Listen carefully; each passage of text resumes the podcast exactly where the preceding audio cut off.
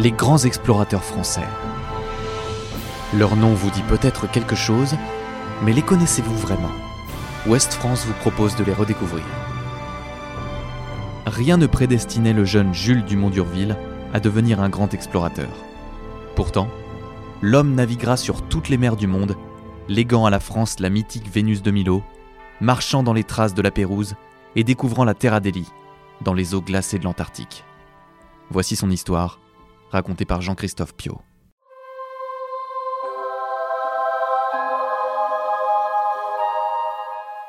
La Révolution n'est pas bien vieille, un an à peine, lorsque le dernier rejeton d'une vieille famille normande, les Durville, voit le jour dans le Calvados en mai 1790.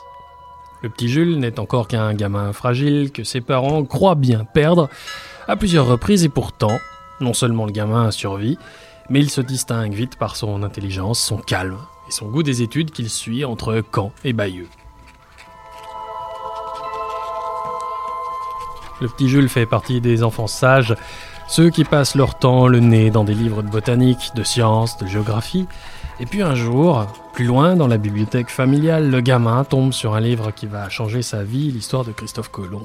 C'est décidé, il sera aventurier, explorateur, découvreur, et donc avant tout capitaine dans la marine.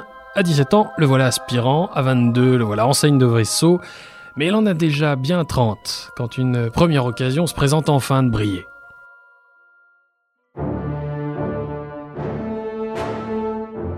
En 1819, la marine lance une vaste expédition scientifique en Méditerranée et en mer Noire.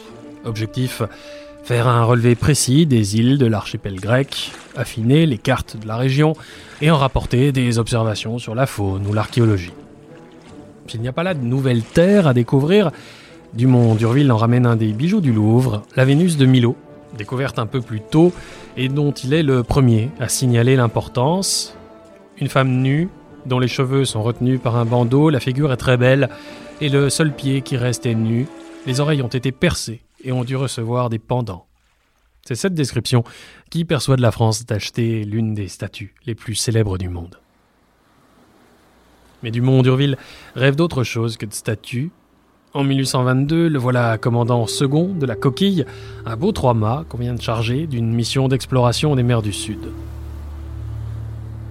Chargé des études botaniques, Dumont d'Urville joue aussi les entomologistes pendant trois ans. À son retour, il a parcouru 135 000 km sur toutes les mers du monde, passé six fois l'équateur et collectionné la bagatelle de 400 espèces de plantes encore inconnues, sans compter 300 espèces d'insectes à qui personne n'avait encore eu l'idée de passer une aiguille à travers le corps au nom de la science. Un an plus tard, rebelote. Cette fois, c'est comme capitaine qu'il repart sur un navire qu'il connaît bien, la coquille, ou plutôt l'Astrolabe, la corvette ayant été renommée en hommage à la Pérouse dont un bateau portait le même nom.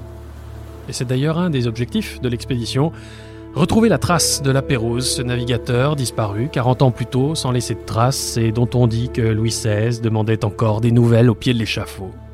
Direction le Pacifique Sud donc, la Nouvelle-Guinée et la Nouvelle-Zélande.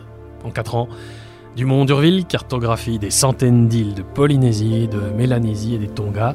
Il longe des milliers de kilomètres de côtes encore inconnues, amasse des quantités considérables de plantes, de fossiles, d'animaux, d'objets recueillis auprès des peuples du Pacifique. Il découvre surtout la trace des derniers restes de l'expédition de la Pérouse, dont les navires ont fait naufrage à l'est des îles Salomon. Mais la soif de découverte de Dumont d'Urville n'est pas étanchée. Sa grande expédition, celle qui restera dans les mémoires, est encore à venir. Elle commence en 1837, quand on le charge, à nouveau à bord de l'Astrolabe, d'aller le plus loin possible vers le sud, dans l'Antarctique. Un voyage controversé, jugé coûteux, risqué et inutile à l'Assemblée, où le physicien François Arago s'emporte contre un voyage de pure curiosité. Les gens sensés, dit-il, n'entreprennent pas de voyages dangereux quand il n'y a rien à attendre pour les sciences et pour le commerce. Arago pourrait difficilement se planter avec plus d'intensité. L'expédition sera un succès scientifique et politique dont l'écho se fait toujours sentir. Le voyage commence par une descente vers la Terre de Feu. Dumont d'Urville explore les détroits de Magellan avant de pousser au sud dans des conditions épouvantables L'Astrolabe et le second navire de l'expédition, la Zélée, avancent pourtant vers le pôle, entre les icebergs et les étendues de banquise. Il découvre une première terre émergée inconnue, la terre Louis-Philippe, avant de remonter pour faire relâche à Sumatra, où une épidémie emporte 17 marins. Un désastre. Qui ne freine pas du Mont d'Urville longtemps, d'autant qu'un courrier lui apprend que deux Anglais, James Ross et Francis Crozier, sont partis à la découverte du pôle Sud. Hors de question de se faire damer pion par des rosebifs. Oublié, le deuil et l'épuisement, Dumont d'Urville se rue vers le sud en janvier 1840, au cœur de l'été austral. Le 15, il entre dans des mers inconnues que personne, même pas le capitaine Cook, n'a encore explorées. Le 20 janvier, au milieu des glaces flottantes, une terre apparaît, une espèce d'immense ruban de glace et de neige, sous le cercle polaire antarctique, à quelques encablures seulement du pôle sud magnétique. Le soir du 20 janvier, à 22h50, Dumont d'Urville pose le pied sur un îlot isolé, premier éperon d'une terre qu'il baptise Terre Adélie, en l'honneur de sa femme Adèle. Une semaine plus tard, il doit en revanche renoncer à en explorer autre chose que les côtes qu'il a suivies sur 200 km. Il est grand temps de foncer vers le nord, toute voile dehors, pour échapper aux glaces qui menacent de se refermer. Dumont d'Urville leur échappe et fait voile vers le nord, la Nouvelle-Zélande, la Nouvelle-Calédonie, Maurice et enfin la France qu'il rejoint en décembre 1840. Bombardé amiral par Louis-Philippe, décoré de partout, récompensé, il est au sommet. Il peut enfin se mettre à l'écriture de ses récits de voyage. Il a le temps de publier trois des quatre tomes prévus avant d'avoir une très mauvaise idée. Prendre le train pour Versailles un matin de mai 1842 quand le roi s'apprête à fêter son anniversaire en grande pompe. À 17h45, la locomotive de tête déraille du côté de Meudon et provoque le premier grand accident ferroviaire de l'histoire de France. «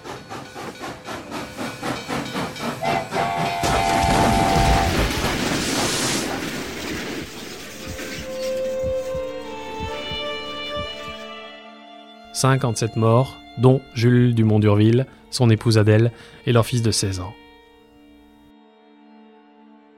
En 1956, la France a construit en terre Adélie l'une des plus grandes bases scientifiques permanentes de l'Antarctique. 30 scientifiques y vivent encore en permanence à 16 800 km du cimetière de Montparnasse, là où repose l'homme qui mit la première fois le pied là où il travaille aujourd'hui.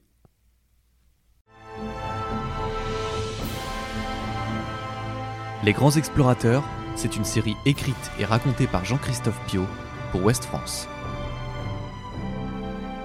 Retrouvez cet épisode ainsi que nos autres productions sur le mur des podcasts de Ouest France.